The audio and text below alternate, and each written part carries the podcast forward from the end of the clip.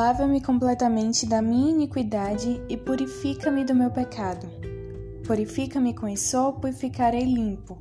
Lava-me e ficarei mais alvo do que a neve. Lindo dia, pessoal! Hoje é segunda-feira, dia de peregrina aqui, e hoje nós vamos para o primeiro item da nossa nova temporada de podcasts aqui no Peregrina aqui, chamada fluindo. E nesse primeiro item nós vamos ver a forma como Cristo nos purifica, atrelada à forma como a água purifica o nosso organismo.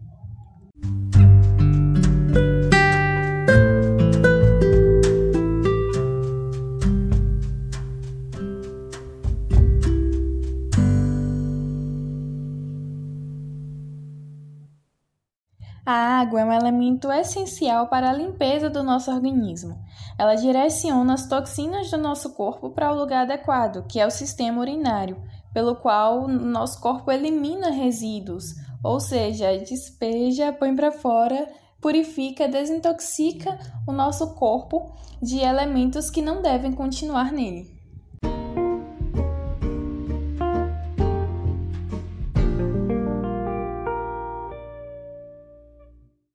Pensar na forma que a água purifica o corpo humano me fez lembrar do capítulo 19 do livro de Números, no qual o Senhor entrega a Moisés a lei acerca da água purificadora.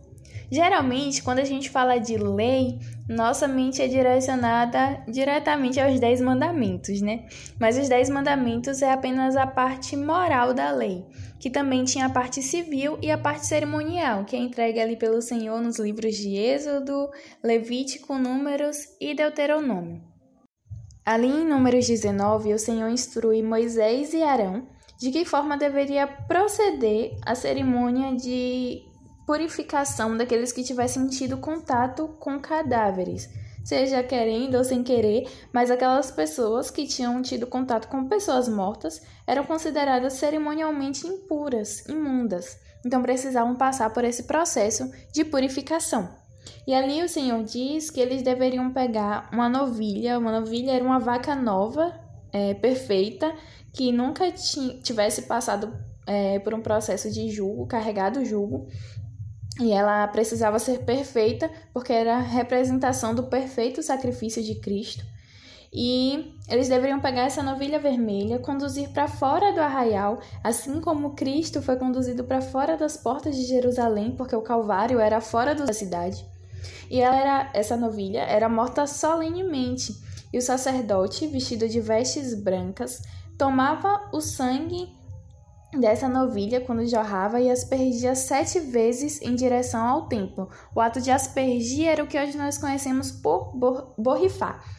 E ali, essa novilha era queimada e reduzida a cinzas, que era para representar um sacrifício de fato amplo e completo. Essas cinzas eram reunidas por, por uma pessoa considerada pura, ou seja, que não tinha sido contaminada com o cadáver e essa pessoa misturava essas cinzas a um vaso que continha água corrente.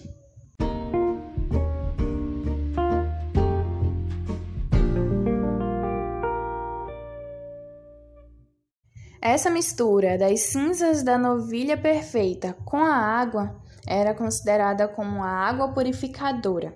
E ali a pessoa amarrava a uma vara de cedro uma coisa chamada estofo carmesim, que era uma faixa de lã dobrada e tingida, utilizada para prender a vara um, uma, um galinho de isopo. Isopo era uma planta utilizada naquele, naquele processo cerimonial para purificação, usada para aspergir, né, para borrifar aquele líquido da água purificadora. Esses eram os elementos necessários para a cerimônia de purificação daqueles que eram considerados impuros.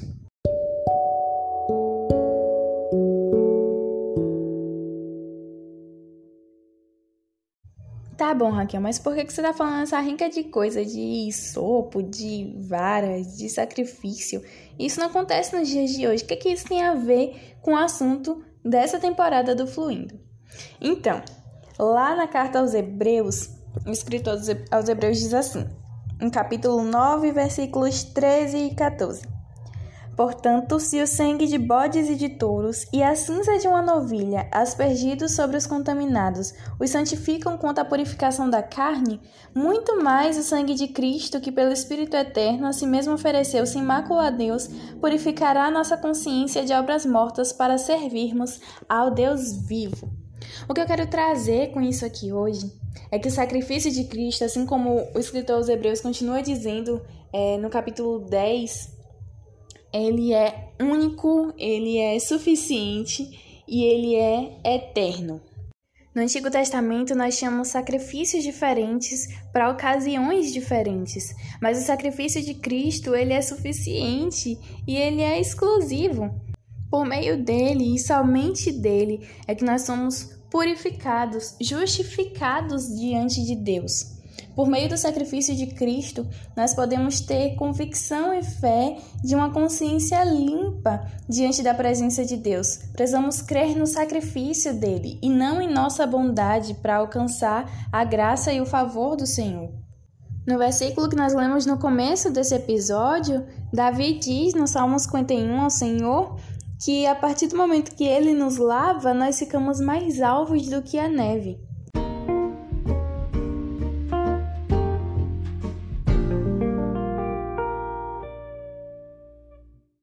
Muitas vezes nós permitimos que o nosso pecado nos afaste de Deus, mas esse não é o posicionamento correto. A partir do nosso pecado, o posicionamento correto é olharmos para o sacrifício de Jesus Cristo e dizer: Esse sacrifício foi por mim. Então, no nome de Jesus, pedir perdão ao Senhor pelos pecados. Se com a nossa boca nós confessamos Jesus como Senhor e com o coração nós cremos que Deus o ressuscitou de dentre os mortos, junto com a salvação, agrada ao Senhor também a convicção, com fé dessa salvação e justificação por meio de Cristo. Nós podemos ter a certeza dessa purificação por meio dele. No Antigo Testamento, a água da purificação gerava consciência nos impuros de que eles podiam se aproximar do tabernáculo sem que fossem mortos. Da mesma forma, hoje nós podemos nos aproximar com confiança ao trono da graça por conta do sacrifício de Jesus, ao mesmo tempo que ninguém poderá entrar na presença de Deus se não for purificado pelo sangue de Cristo. Eu finalizo com a primeira carta de João, no capítulo 1, versículo 7 na qual ele diz que se nós andarmos na luz, como Deus está na luz, nós mantemos comunhão uns com os outros, e o sangue de Jesus, o seu Filho, nos purifica de todo pecado. Esse foi o nosso podcast de hoje. Um grande beijo e até o próximo episódio.